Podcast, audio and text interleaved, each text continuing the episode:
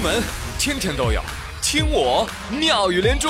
各位好，我是朱宇，欢迎你们！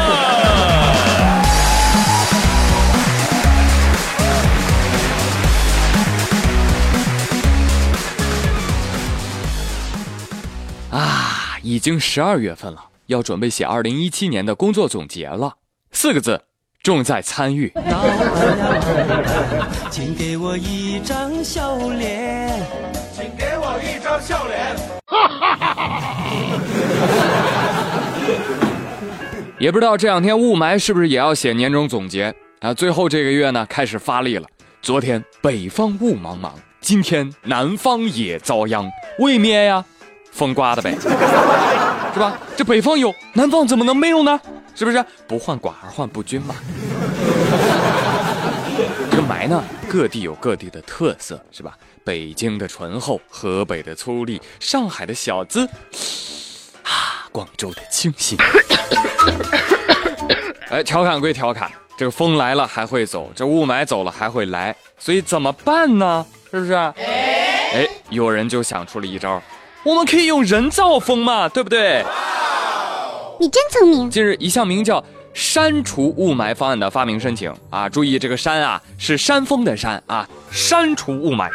这个发明申请出现在国家知识产权局的网站，其专利类型显示为发明专利，申请日期二零一七年三月四号，申请人为杜某，案件状态为等待实审请求。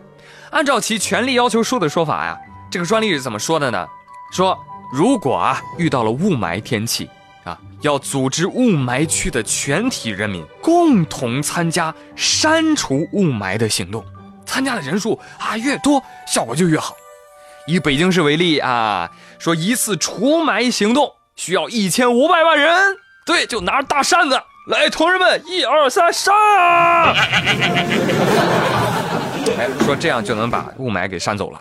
但是我在想啊。你这是把雾霾删走了，你又没把它清除掉。对呀，那问题来了，那要是两个省对删呢？对不对？你看北京往河北删，啊，河北再往河南删，这谁能删过谁啊？哎，肯定河南能赢，河南人多呀。所以这样冤冤相报何时了，是吧？你删给我，我删给你。我建议往国外删，我们应该搞个接力，对不对？河北往辽宁删，辽宁接力。往吉林山，吉林往黑龙江山，啊？黑龙江再往北山，就山到俄罗斯境内了，是吧？我呸！啊，辽宁往东山，啊，山到韩国。安妮安妮哦。哎，我突然觉得这个东西为什么要申请专利呢？它应该申请吉尼斯世界纪录啊！最多人一起抽风。啊，当然也有人表示担心。哎呀，如果让一千五百万人同时删的话，会产生台风了吧？对此，有业内人士表示说，这个方法纯属扯淡 啊！但是专利局的批准呢是正确的，因为专利审核的是查新，而不是查错。只要保证是之前没有过的新方法，就会授权。哎，所以我们我们看看西安的这种除霾的方法好不好啊？十二月二号，陕西西安西二环高架桥上发生了连环追尾。有朋友说，这跟除霾有什么关系啊？对呀，客观莫及，且听我慢慢说来。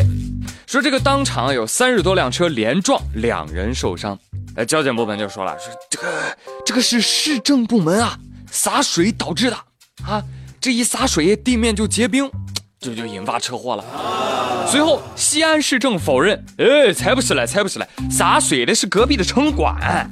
城管说，呃，环保环保局干的。您这几部门传球的技术也忒厉害了呀。他们表示，我们也委屈啊啊，其实是环保局干的。